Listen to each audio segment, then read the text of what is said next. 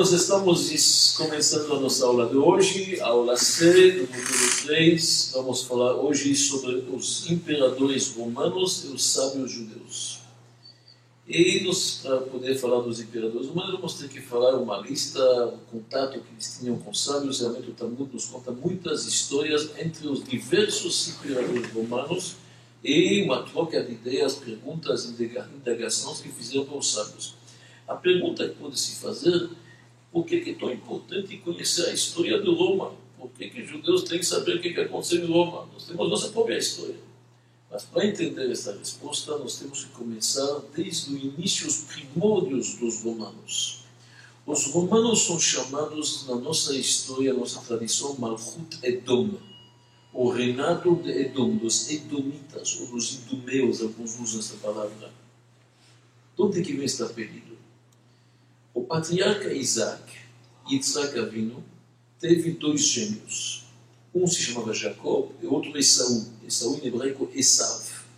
Esav nasceu peludo, vermelho, por isso se chama Edom. Edom em hebraico, Adom significa vermelho. Era muito ruivo, muito sanguinário.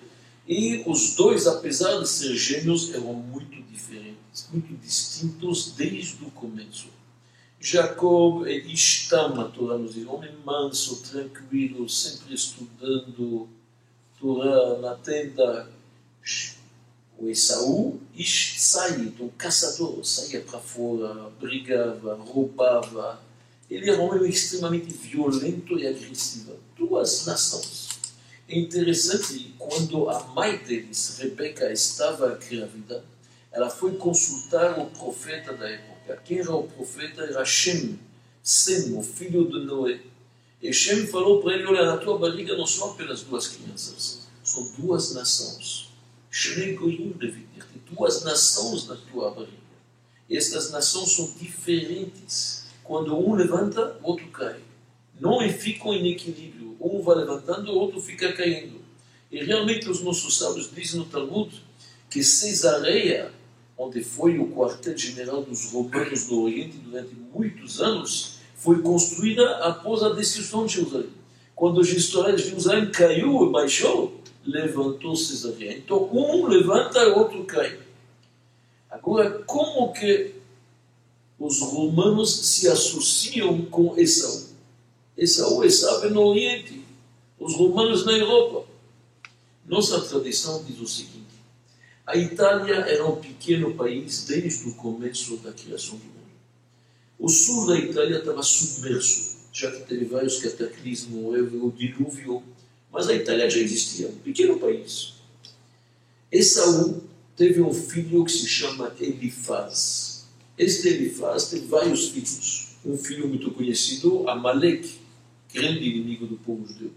Mas ele teve um outro filho, menos conhecido, que se chama Tsefo quando chegou a hora de enterrar o patriarca Jacob e trouxeram a alçada dele do Egito, com um cerimonial acompanhando José, que era o vice-rei, todos acompanharam, chegaram em Hebron para enterrá-lo. De repente se colocou lá Tsefo, o neto de Saul, e proibiu a entrada. E falou: Esse lugar é reservado para meu avô, para o Saul. Começou uma briga. Yosef, Joseph, que tinha poder, ele era o vice-rei do Egito, mandou prender esse Tzefo. Prendeu ele e ele foi colocado na prisão no Egito. Após muitos anos, conseguiu escapar. Ele, com sua gente do Egito, foram para a Itália. Assim diz nossa tradição. Tzefo se estabeleceu no sul da Itália, na Itália, até o Midrash diz um lugar, na Campanha. Campanha é uma província na Itália abaixo de Roma. Lá que ele se estabeleceu com seu pessoal e começou a reinar lá. Seus descendentes de Edom, de Saul, se estabeleceram na Itália. Mas ainda nós não temos Roma como a grande metrópole. Continuam nossos sábios nos dizendo: quando o rei Salomão reinou, e num certo momento ele começou a casar com várias esposas, como a gente sabe, uma delas foi a filha do faraó do Egito. Essa moça se converteu, mas a conversão não era muito sincera. E ela trouxe idolatria em Jerusalém. Trouxe um culto pagão em Jerusalém. Imagina Jerusalém, que é a cidade, a capital do monoteísmo, onde que tem o templo de Salomão. Ela trouxe lá idolatria. Quando isso aconteceu, nos dizem os nossos sábios no Talmud, o anjo Gabriel desceu e lá no Mediterrâneo, bem no sul da Itália, plantou um bambu e começou a juntar a areia da futura Roma. Mas era sua areia. Quando o primeiro rei do estado, do reinado de Israel, Jeroboam, em hebraico Yerovam, o perverso, começou a colocar ídolos e instigar o povo a praticar a idolatria. Neste momento, juntou-se mais areia e começou a construir casas no redor. E lá já era o primórdios de Roma. Quando o rei da Judeia, Menashe, o famoso rei perverso, colocou uma estátua dentro do santuário, neste momento Roma chegou a toda a sua esplendor. Como ele disse, sempre quando um cai, o outro levanta. Os pecados do povo de Israel eles, na verdade, fizeram e incentivaram a subida de Roma. A decadência de Jerusalém trouxe, na verdade, a subida, a ascensão de Roma. E Roma se tornou uma metrópole muito, muito grande. E depois o Talmud continua dizendo que teve Remus e Rômulos, realmente dois órfãos que acabaram mamando de uma loba, e eles que construíram Roma mais forte, mais forte, cada vez mais crescendo, e assim aumentou o poder da Itália e principalmente de Roma. Então, em outras palavras, os romanos são descendentes de Saul e o povo judeu é descendente de Jacob. Há uma competição entre eles. Uma competição aqui são duas forças diferentes, muitas vezes entre a pureza e a impureza, entre o mal e o bem, duas forças diferentes. Mas nós não podemos negar que o Império Romano se tornou muito forte. Não teve outro império que realmente governou sobre tanta população durante tanto tempo. Uma população enorme, muito numerosa no globo. Não vamos esquecer que eles absorveram centenas de culturas diferentes e deixaram sua marca. O povo romano contribuiu muito para o Ocidente. Afinal, hoje, a lei, o código romano, continua sendo aplicado em vários lugares. A literatura, a oratória, a engenharia, as pontes, os viadutos, os aquadutos. Roma trouxe muitas coisas, táticas de estratégia, de guerra, dicas. Isto influenciou muito o mundo ocidental até hoje. Não existe uma outra civilização que deixou tantas marcas. Se é urbanismo, se é arquitetura, se é literatura, tudo. Roma reinou seis séculos. Teve muitos impérios, o Império Grego, o Império Babilônio, mas não tanto tempo. Roma reinou desde 200 anos antes da Era Comum até 400 anos da Era Comum. Quer dizer, são 600, seis séculos. E a epopeia da história de Roma está muito interligada com o povo judeu. Inacreditável. Então, os romanos tiveram uma grande influência no povo judeu, não somente com os habitantes de Israel, mas também com os judeus da diáspora. Roma e Jerusalém são competidores, apesar que o tamanho é totalmente igual. Jerusalém é bem pequena, Roma é um império enorme, o mar é nosso, todo o Mediterrâneo, como a gente sabe, chegaram mais longe ainda. Mas a história da Davi e Golias, as tribulações de um influenciou o outro. E as histórias suas, em vários momentos, são quase inseparáveis. Por isso, se a gente estuda história judaica, temos que saber muitas vezes da história romana. Porque a gente tem que saber a influência, o contato, o relacionamento, era positivo, negativo, era bom, ruim, depende da época. Hoje não tem mais Império Romano, não tem os italianos de hoje não são os romanos, é uma língua diferente, uma cultura diferente, mas quando a gente estuda Roma, temos que saber que Roma é a antítese de Jerusalém. E os nossos sábios já falaram isto num versículo natural que é muito, muito exemplar para isto. Hakol kol Yaakov vayadayim yedeisav. A voz é de Jacó e as mãos são de Esaú. O povo de Israel, a sua força é na voz, na oração, no estudo, na voz enquanto que Saul, as suas forças estão nas mãos, as armas, as guerras, os conflitos. E a gente sabe que quando um cai, o outro levanta. Então, da mesma forma que o Império Romano subiu, teve sua ascensão, também teve seu declínio. O Talmud nos diz que um dia os teatros, os anfiteatros que tiveram, e os circos, os romanos eram muito fortes em circos, infelizmente com muita crueldade. A gente sabe os gladiadores, os escravos eram jogados com animais, etc. Tipo brutal. Panem et circenses, como se fala em latim. Pão e circos era, na verdade, a receita que eles alimentavam o povo, mas o Talmud nos diz que os circos e os anfiteatros um dia se tornarão lugares, espaços para estudar Torá. Academias e yeshivot de Torá. Coisa interessante. Então, toda esta introdução nos explica também por que, que os judeus se revoltaram tanto com os romanos. A gente analisou a revolta de Bar Kokhba. Que, como que, que os judeus pensavam? É possível que um punho de judeus vão vencer um império tão grande? Fizer uma revolta no ano 125, 70 anos depois da destruição do templo? Como é possível isto? Mas a resposta é que os judeus tinham um grande ódio do Roma.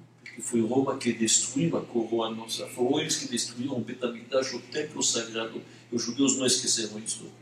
E dois, havia também esta ansiedade, esses anseios messiânicos, que David pode vencer Goliat e que um dia, na verdade, Jacob se levanta e Esaú desce. Então havia esta esperança, quem sabe, perdemos o templo, mas agora Barcofa está tendo sucesso, quem sabe seremos merecedores já da época messiânica. Então, quando a gente já explicou esta introdução, que é importante conhecer a história, podemos agora proceder e ver realmente uma lista de imperadores romanos e isto vai nos explicar um pouco seus relacionamentos com os sábios judeus. Antes de ser imperadores, os líderes romanos eram chamados de cônsul, cônsules. O exemplo clássico disto é Cícero. Cícero não era apenas um orador, não era apenas um famoso poeta, mas ele era um cônsul, ele era um líder, ele mandava, ele governava em Roma. Depois vieram os triunviratas, gente sabe, aquelas três pessoas juntos, e até finalmente Júlio César e os imperadores, etc. Esse eu estou falando agora, já estou mais ou menos no ano 60 antes da Era Comum, ok? Júlio César, Pompeio. Pompeio estava casado com a filha de Júlio César, num certo momento, eles eram aliados, depois eram inimigos, quando a filha faleceu a filha. E esses homens, Pompeu e depois os caras apoiaram, naquela época em Israel era ainda o reino dos Hashmonaim, o que nós chamamos o segundo império. E apoiaram, Arist, não Aristóbulos, mas Hyrcanos, os filhos de Salomeia. Não vamos entrar nesse detalhe agora. Qualquer jeito, eles chamam triunviratos. É, talvez nos lembre um pouco para aqueles que se lembram do século passado, na Rússia comunista havia uma troika. Eu falar da troika? Troika em russo significa também um governo de três: Kosygin, Podgorny e Brezhnev. Estão se lembrando disso? Nas décadas mais ou menos 80, começo antes da perestroika, havia uma troika na Rússia. Isto é uma imitação do que, que havia, na verdade. Hã? Napoleão também. Sim, troika também, Napoleão. Então, isto faz parte, é uma cópia do triunvirato que havia. Mas isto não demorou muito. E Júlio César, como a gente sabe, fez uma luta contra Pompei e derrotou ele, ele morreu. Isto foi mais ou menos no ano 49 antes da Era Comum. Nossos sábios dizem: o que que faz os outros, vão fazer para você. Júlio César mandou matar Pompeio, todo mundo conhece a história. Júlio César foi assassinado, tá certo? Brutus e Caesar se lembram? na frente do Senado, na porta do Senado, Brutus e Cassius Brutus era o filho do tribo dele, 23 apunhaladas, de acordo com a tradição romana, e mataram, assassinaram ele. Isso, isso no ano 41, se não me engano. Não, 44, desculpa. Ano 44. Famosas últimas palavras de Júlio César. Quem se lembra das últimas palavras? Fala em latim. Tu quoque filho mi. Você também, meu filho, filho adotivo, matar o pai. Isso são as últimas palavras de Júlio César. Ele foi morto. Mas Júlio César foi um bom, foi um bom, eh, um grande imperador, não tem dúvida nenhuma. Nós vamos daqui a pouco falar sobre ele. Ele apoiou, na verdade, também Antipater, que era o pai de Herodes, aquele famoso Herodes que se introduziu no reinado dos Hashmonaim, casou com a Miriam, etc. Depois volta em Roma um triunvirato, de novo. Esse triunvirato é Marco Antônio, Lápido e Otávio. Estamos no ano 42. Os nomes não são tão importantes, mas você pode ver como que está. Este Otávio também não gostou de trivial, se desfez dos outros, guerras, assassinos, como funcionava em Roma, e acabou ele reinando sozinho, ele se denominou, mudou o nome para Augusto. O famoso imperador Augusto é ele. Isto mais ou menos no ano 30 antes da Era Comum. Muito importante aqui fazer um pequeno detalhe que um Tosfot nos elucida. Interessante no Talmud. Aqui tem uma pergunta interessante. Desde Júlio Caesar, todos os imperadores romanos são chamados de Caesar. O César, o Caesar, o imperador em latim, e assim penetrou em todas as línguas praticamente. Você olha, na verdade, em português falar o César, em, em alemão, Kaiser, em russo, o Czar, o Czar, em todas as línguas, por que pegou o sobrenome de Júlio César e aprendeu, chamou isso para todos os imperadores? O que ele tinha de especial? Ele era um grande imperador, um grande general, não vamos negar, verdade, ele conquistou a França, ele conquistou a Bretanha, ele conquistou a Germânia, mas tem outros também. Se lembra, semana passada, Trajano chegou até a ilha, pegou a, o Império Parta. Muitos outros foram grandes generais. Ele foi bom para os judeus, ele permitiu reconstruir as fortificações, as muralhas de Jerusalém. Por que, que todos os imperadores, desde Júlio César, são chamados Caesar? Na tradição romana e dentro dos nossos livros sagrados, um Tosfot famoso, na verdade, na Voda Sarah, diz que a mãe de Júlio César, o avô dele, morreu no parto. E tiveram que fazer uma cesárea. Cesárea. Não foi um parto comum, foi um parto cesárea. E por isso que chamaram ele de Kaisar. Kaisar, em, em latim, também significa um corte. Houve um corte para abrir, para permitir ele nascer. Nasceu e foi um forte homem forte. Então, dizem os livros profundos, o imperador é chamado de Kaiser porque ele abre caminhos novos. Tem que ser um líder. Ele é capaz de abrir, mesmo onde está tampado, onde está fechado, um líder verdadeiro, com sua perseverança, é capaz de abrir portas novas. Isto que deram este apelido para todos os imperadores que pegaram o nome de Júlio Kaiser. Nós estamos com Otávio, ainda antes da Era Comum, e Agora ele tem um filho adotivo que se chama Tiberius. Daqui que vem o nome da cidade Tiberiades. Tveria foi nomeada em honra, naquela época construída, em honra, na verdade, do imperador Tiberius. Tiberius viveu do ano 14 antes até o ano 37, não viveu, reinou até o ano 37 depois da Era Comum. E aqui surge este Tibério, vai ter na verdade um neto que realmente bagunçou Roma totalmente. Estou me referindo ao imperador Calígula. Calígula foi na verdade um desastre. Este Calígula, o nome dele era Gaius, o nome romano da guerra, mas o apelido era Calígula Calígula era um sadista, um homem imoral, com problemas mentais horríveis, loucura total. E isso culminou quando vocês todos sabem que, na verdade, ele pegou seu cavalo e apontou ele para ser senador no Senado de Roma. Ele ainda tinha, pedia que desse respeito ao cavalo dele. Um homem bem com loucura, se achava todo poderoso, mas o interessante, aqui tem interessante coisa Herodes, que estava reinando em Israel, que pegou o reinado de força e acabou matando toda a sua família, sua esposa, seu sogro, filhos, um neto sobreviveu. Este neto se chamava Agripas, em hebraico, Agripa, o rei Agripa. Agripa teve uma educação em Roma. Mandaram, são judeus assimilados, mandaram em Roma para a educação. Quem eram os colegas de classe dele, da Agripa? Dois imperadores, Calígula e o próximo Cláudio. Os dois na mesma classe que nosso amigo Agripas. Interessante, isso é importante na história, por quê?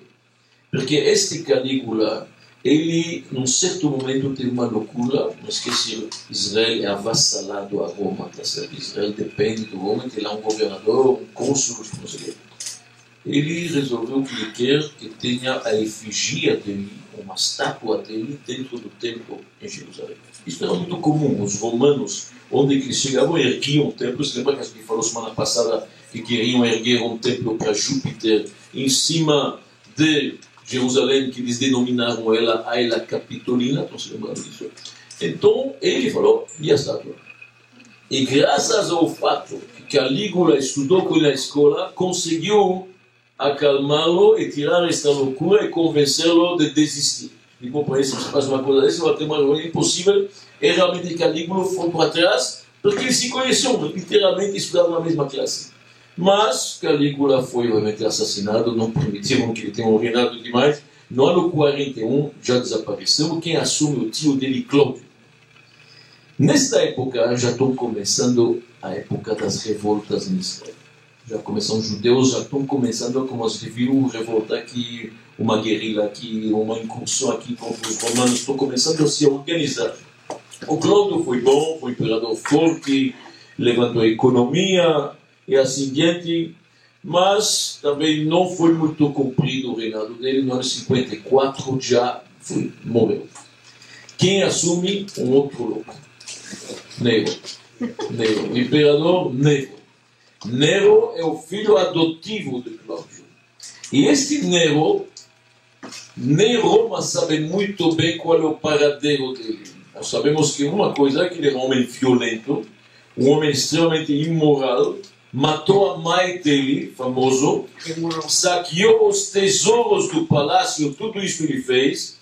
Mas o interessante é que no ano 64 teve em Roma um grande incêndio, certo? Grande incêndio. E depois tinha que reconstruir Roma, ele aproveitou para reconstruir o palácio. Tem muitas opiniões o que, que aconteceu com Roma e vamos ver daqui a pouco a versão judaica. Uma versão é que ele mesmo que incendiou Roma. É alguns dizem. Outros dizem que o Senado não aguentava as loucuras de Nero, então tiraram ele e ele acabou se suicidando fora de Roma. Várias opiniões que, que aconteceu exatamente com ele, não está bem claro. Porém, nós temos uma parte do Talmud em Gittin que nos diz o seguinte: Nero, porque Nero faleceu no ano, faleceu, se suicidou de acordo com esta opinião, no ano 68 que é exatamente o ano que os romanos, Vespasiano general, depois Tito, estão em Jerusalém para destruir, estão cercando Jerusalém para tentar conquistá-la e destruí-la. Nero foi o primeiro para ir para Jerusalém para destruí-la. Realmente a revolta dos judeus já estava exasperando os romanos, não aguentavam mais, então Nero liderou uma tropa. De acordo com o Talmud, Nero se aproximou de Jerusalém e lançou jogou uma flecha para o norte. Ele viu que uma flecha se desvia para Jerusalém. Uma para o sul, para Jerusalém. Uma para o norte, leste. Todas as quatro direções, sempre a flecha desvia e vai para Jerusalém. Ele Deus está querendo destruir essa cidade e está me usando como, na verdade, um mercenário. Quer dizer, Deus está tá, tá, tá, tá chateado, está irado com sua cidade de Jerusalém. Ele me usa, ele viu que todo vai para Jerusalém. Então ele falou, parece que Deus está dirigindo minhas tropas, ele está querendo usar meus passos, minha, meu exército, para eu ser um malvado que destrói Jerusalém, depois eu ser castigado. Eu não quero fazer esse papel. Nero ainda parou algumas crianças que estavam voltando da escola e perguntou para eles que vocês aprenderam hoje? Né?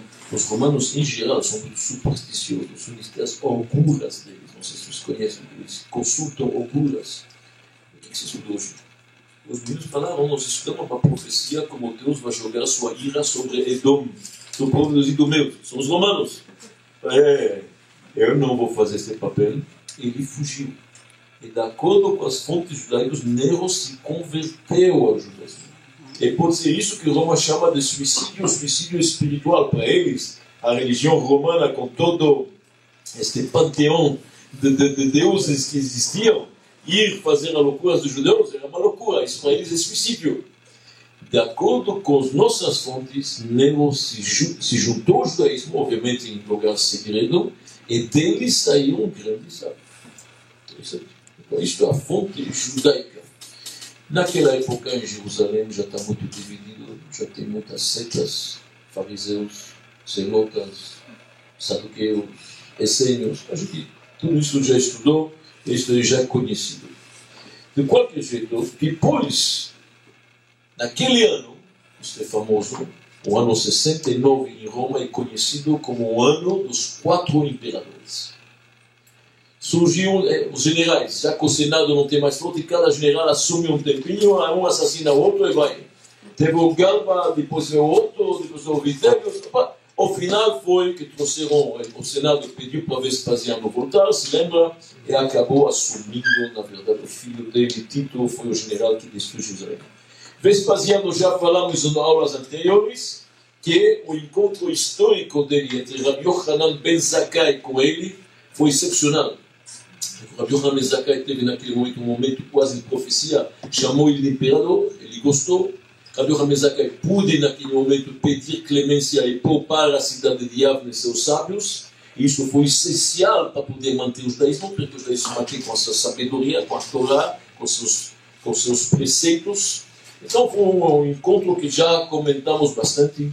Depois teve Tito, Tito já falando do mosquito que foi devorando, na verdade, comendo o cérebro dele. Depois teve Domiciano, que foi um antissemita virulento, não gostava dos judeus de nenhum jeito, e depois teve Nerva, que era mais pacífico. E agora entramos numa época que foram de grandes perseguições. E semana passada nós entramos em detalhes nos dez martírios, lembra? A época de, da revolta, Betar, Bar Korva, etc. Os dois imperadores que realmente oprimiram e perseguiram os judeus, estou me referindo a Trajano e Adriano, tá certo? Trajano. Se vocês vão para Roma, vocês vão ver que tem a coluna de Trajano. Eles têm colunas onde que se descreve com, com esculturas, todas as guerras que eles fizeram. Tem a coluna de Trajano, tem aquela de Adriano, tem outro, tudo isso existe. De qualquer jeito, Trajano, ele tentou conquistar o Império Parta. Nós vimos isto, vimos também aquele general dele que era extremamente contra os judeus, o Lúcio Quietus, considerando. E os nossos sábios nos contam uma coisa interessante. Naquela época, os judeus em Roma já estão mais livres. No começo, eram escravos. No começo, tinham que ser humilhados, tinham que passar pelo arco de Tito. Tito é um general que venceu, etc. No final, liberaram eles, os judeus já têm possibilidade de professar sua fé, eles têm, na verdade, profissões. Os judeus já têm uma yeshiva em Roma. Um dos grandes sábios que tem uma yeshiva em Roma é Rabbi Matia Ben Harash. Rabbi Matia Ben Harash tem uma yeshiva em, em, em Roma, que os nossos sábios descrevem como uma das maiores na época. Israel infelizmente tem poucos judeus, muito perseguidos, estão com medo de levantar muito a cabeça. O próprio Nassi, Rabban Gamliel, Rabbi Shimon Ben Gamliel, o segundo, não aparece com o título Nassi, se lembra? Ele está com medo de assumir, porque os romanos têm medo do Sanedrin, que seria um poder central. Então, esse Rabbi Matia Ben Harash está em Roma. E o interessante é que no Talmud, Rabbi Matia Ben Harash, no Pirkei Avot, na ética dos pais. Ele tem um título que quase certeza é uma antítese ao que, que falou Júlio César. Presta atenção. O que, que diz Rab Matia Ben Harash?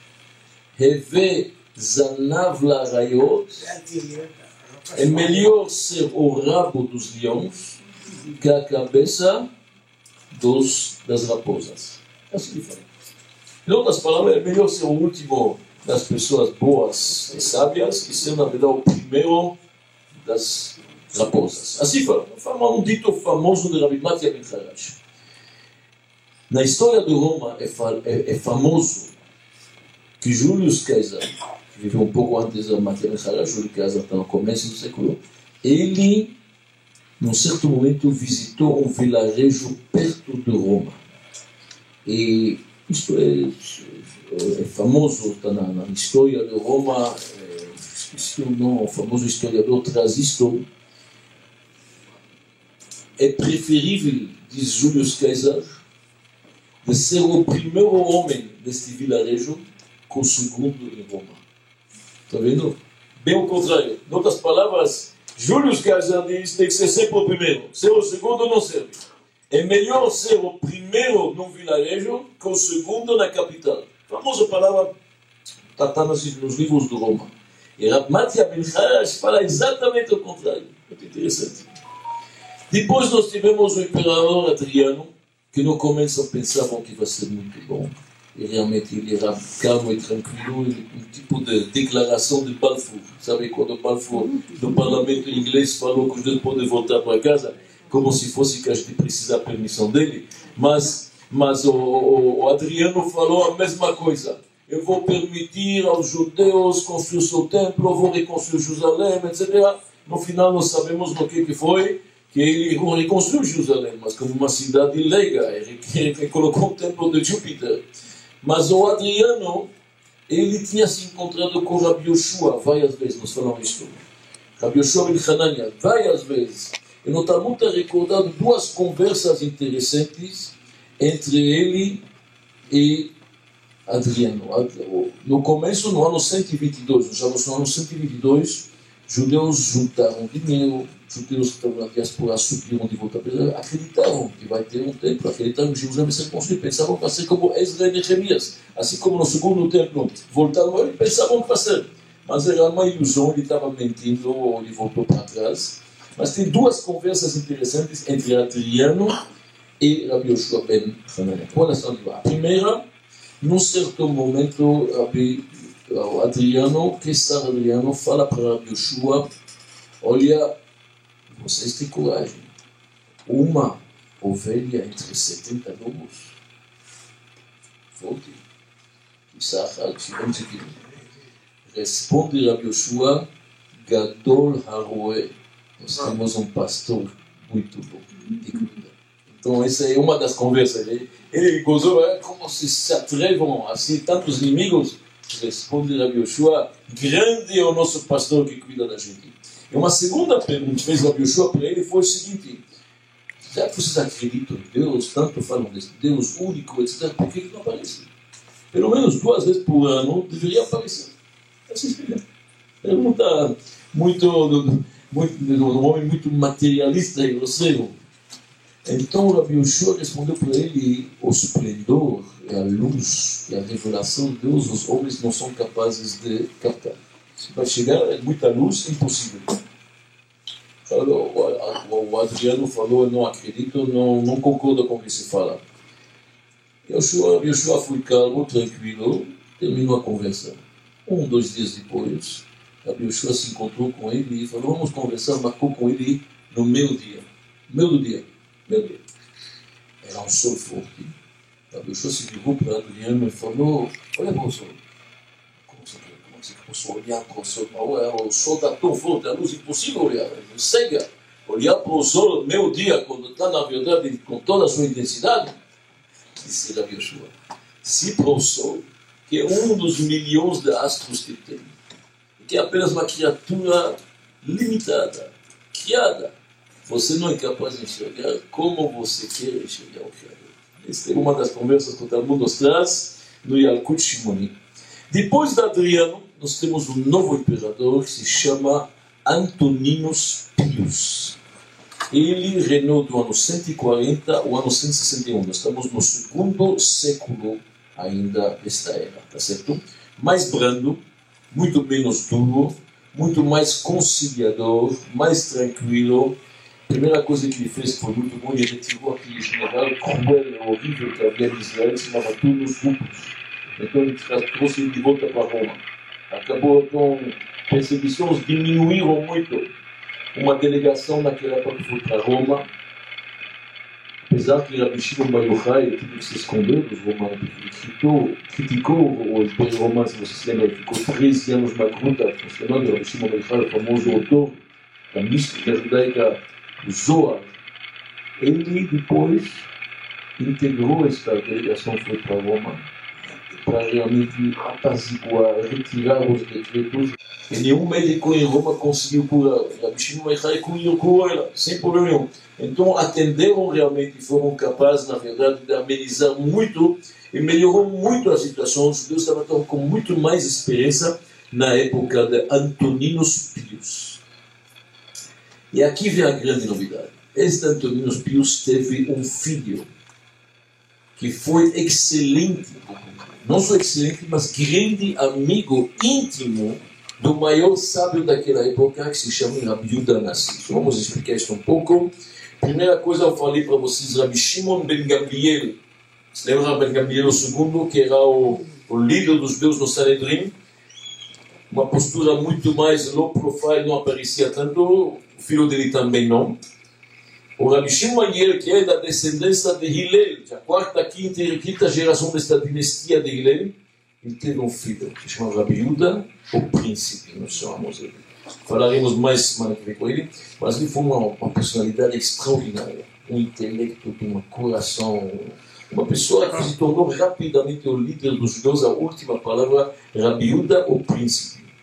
E ele era Torah o Gdula B'makom Ele tinha a sabedoria e a prosperidade, um homem próspero, mas nada materialista, tudo numa pessoa. Foi o líder máximo dos judeus naquela época. Ele vai ser aquele que vai compilar a lei oral, escrevê-la, que se chama a Mishnah.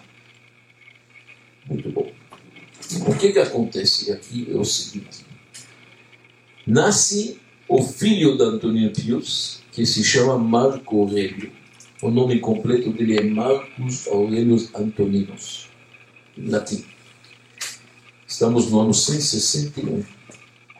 Este homem, este imperador, pastor imperador, é um imperador filósofo, um intelectual. Durante seis anos escreveu um livro profundo de filosofia que se chama Meditações. Ele não é qualquer imperador, guerreiro, violento, não. É uma pessoa de paz, é um grande administrador também, sabe dirigir o país, claro, ele foi guerreiro também, mas principalmente homem de paz é homem de bom coração e principalmente homem interessado em aprender ele mesmo escreve, um filósofo.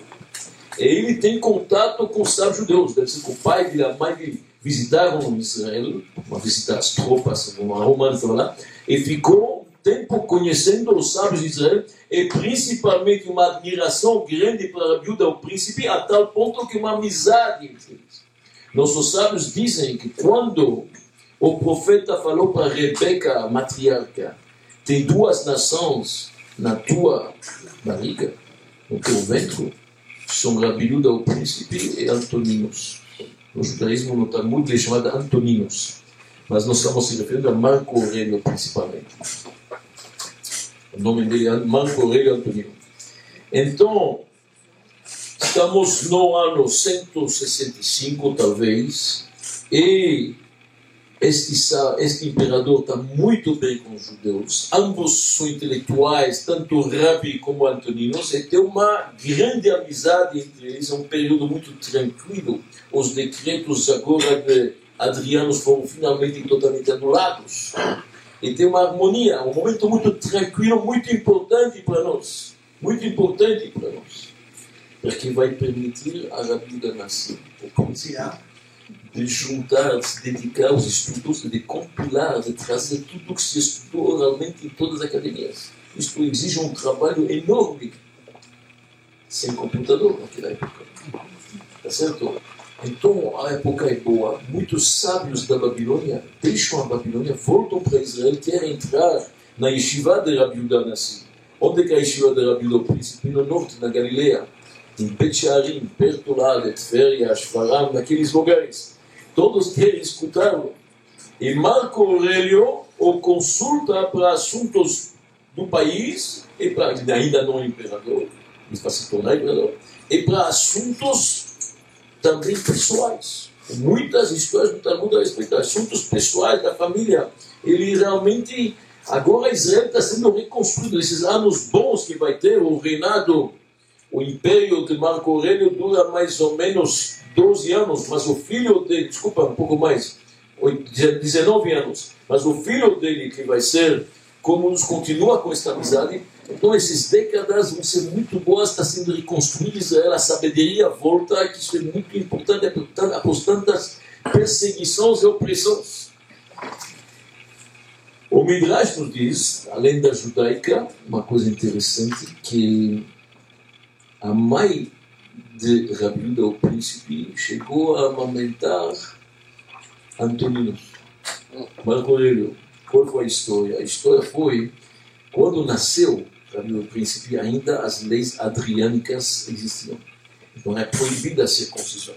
Alguém deve ter dedado que o menino foi circuncidado. Obviamente, eles faziam a circuncisão, mas de forma oculta, escondida. Alguém dedou e foi chamado para o governador. A mãe tem que se apresentar com o menino, o bebê, para ver o que está acontecendo. A mãe chegou com o bebê, chegando, obviamente, você pode imaginar que pode acontecer em alguns dos homens cruéis. E nossos livros dizem a mulher do governador naquela época, que era a mãe, tava, deu a luz, o bebê também. E viu ela chorando, perguntou que ela, não, fica, você pega meu bebê, eu seguro, você entra com o meu. Isso era Marco Aurélio. Ela entrou com Marco Aurélio, amamentou ela, olhou, ninguém circuncidado, não tem problema, ele voltou para baixo e trocou de novo. Então, na verdade, essa amizade era muito profunda, durou muitos anos e beneficiou o povo judeu, não tem dúvidas a respeito, isso foi muito importante, uma amizade muito grande, culminou nos anos 165 ou 166, estamos no final do século II, e realmente podemos dizer, talvez foram os melhores anos do povo judeu sob o império o governo romano não tem dúvida. E como veremos semana que vem, isto permitiu uma das obras magníficas, mais importantes que deu depois o que se chama o Mar do Talmud. Vamos terminar com algumas conversas que tive no Talmud são recordadas, porque obviamente que Rabi Yuda nasci quando ele compilou a Leoral, ele colocou também um pouco algumas, não todas obviamente, mas algumas das suas conversas que teve com Antoninos, com Marco Aurélio. Então vamos tentar ver aqui algumas delas. O Talmud nos diz, tem até opiniões que dizem que Antoninos, Marco Aurélio, chegou a se converter. Outros dizem que ele quis se converter e Rabi Yuda, o príncipe, falou para não fazer isso. Mas não há dúvida que ele estava muito, muito próximo dele. Uma das perguntas que ele fez, por exemplo, quando ele já estava no poder, ele perguntou Rabi Yuda, assim, falou, pedir em Roma a permissão para duas coisas. Gostaria que meu filho reinasse após mim e gostaria que a, que a cidade de Tiberiades seja isenta de impostos. Os romanos cobravam impostos muito fortes nos países que governavam. Por quê? Porque ele sabia que em Tiberiades estão sábios judeus. Ele ser com o plano de compilar, já a Mishnah estava óbvio. Então ele queria que os sábios pudessem se dedicar a isso. Se tem que trabalhar duro para pagar os impostos, não vai acontecer. Se, naquela época, Rabi o príncipe, morava em Tveria. Se ele queria, ele falou, eu posso só fazer um pedido. Roma me, Roma me permite só um pedido. Como fazer? Deus falou, bom, você pede o primeiro pedido, que teu filho reina. Quando teu filho reinar, ele vai abolir os impostos. ele era, era muito prático. Só presta atenção à pergunta que chegou de Marco Aurélio Antoninos para o sábio Rabi Nassim. Falou, escuta, ele disse, após a morte, após a morte, a alma e o corpo, ambos podem se isentar de qualquer castigo, qualquer julgamento. Por quê? A alma pode falar simplesmente, olha bem, eu não fiz nada quem rouba, quem mata são as mãos, o pé, e quem molde, quem faz outras coisas é o corpo. Eu sou apenas energia. O corpo pode falar, sem alma eu sou inanimado, não posso me mexer. Olha bem, olha, sem alma eu não consigo me mexer. Quem pega é a alma. Se cada um joga a culpa no outro, não funciona, ninguém vai ser julgado. Como que O que, que se me responde? Responde Rabi Yuda, o príncipe, para Antoninos um exemplo, uma alegoria. Tinha um homem que tinha um vinhedo magnífico, mas ele tinha que se ausentar. Ele tinha que deixar um guarda lá. Ele falou: Vou deixar um guarda homem para me comer todas as uvas. O que, que ele fez? Ele contratou dois guardas. Um guarda que mancou que ele colocou um pouco mais longe do vinhedo, e um guarda que é cego, que ele colocou perto. Então o cego não enxerga aqui pela frente. O manco não pode chegar, não tem perigo. E o homem foi viajando. Obviamente, o que, que aconteceu? O manco gritou para o cego, vem, dirigiu-lhe com a voz, se aproximou. O manco subiu nas costas do, do cego, dirigiu, eles foram até a cerca, entraram no vinhedo e fizeram uma festa. E comeram à vontade. Depois cada um se recolocou no lugar. O dono volta depois de duas semanas. Ele olhou o vinhedo não acreditou, não tem mais nada. Por que fez isso? O banco falou, eu? Imagina, não consigo chegar lá.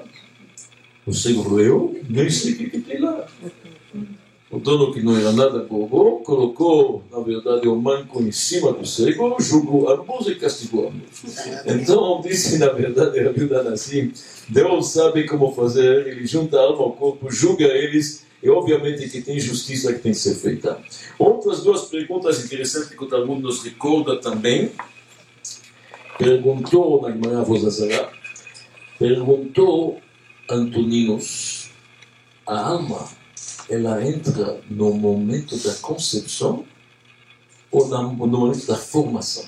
A alma que entra no embrião.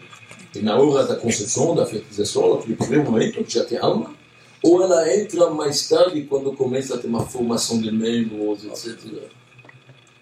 Rabi Yuda respondeu na formação.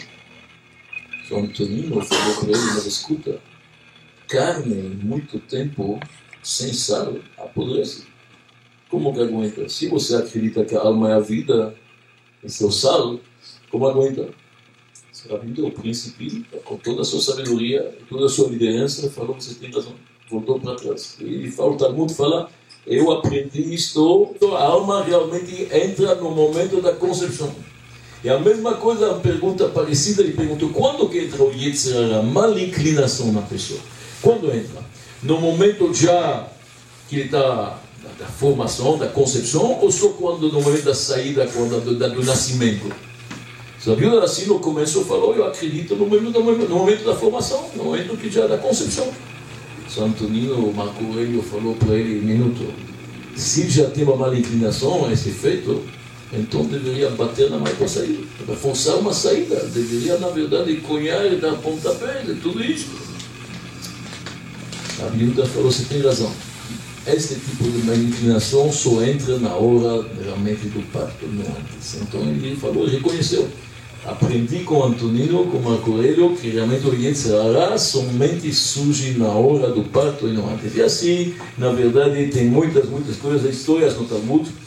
Teve momentos que quando morava em Israel, Marco Aurélio, ele tinha um túnel, porque ele não queria também que isso seja muito público, ele tinha um túnel da casa dele até a casa, na verdade, do príncipe, onde ele ia pelo túnel para ir estudar com ele, aprendeu muito com ele, deve ser que também muitas perguntas, muitas horas de estudo, de consulta, também diariamente mandava presentes para ele. ele. Ele muitas vezes se rebaixou para alimentar ou dar para ele o que precisa. Quer dizer, havia aqui uma amizade muito profunda entre esses dois. Então, nós vimos aqui várias coisas que percorremos quase 200 anos no Império Romano. Mencionamos vários e vários imperadores, alguns mais próximos, outros mais cruéis e violentos. Mas o importante é lembrar, como nós falamos, a competição forte que existe entre Roma e Jerusalém quando um levanta, um cai, então é importante saber também o que, que acontece do outro lado para a gente entender o que está acontecendo em Jerusalém. Muito obrigado por sua atenção.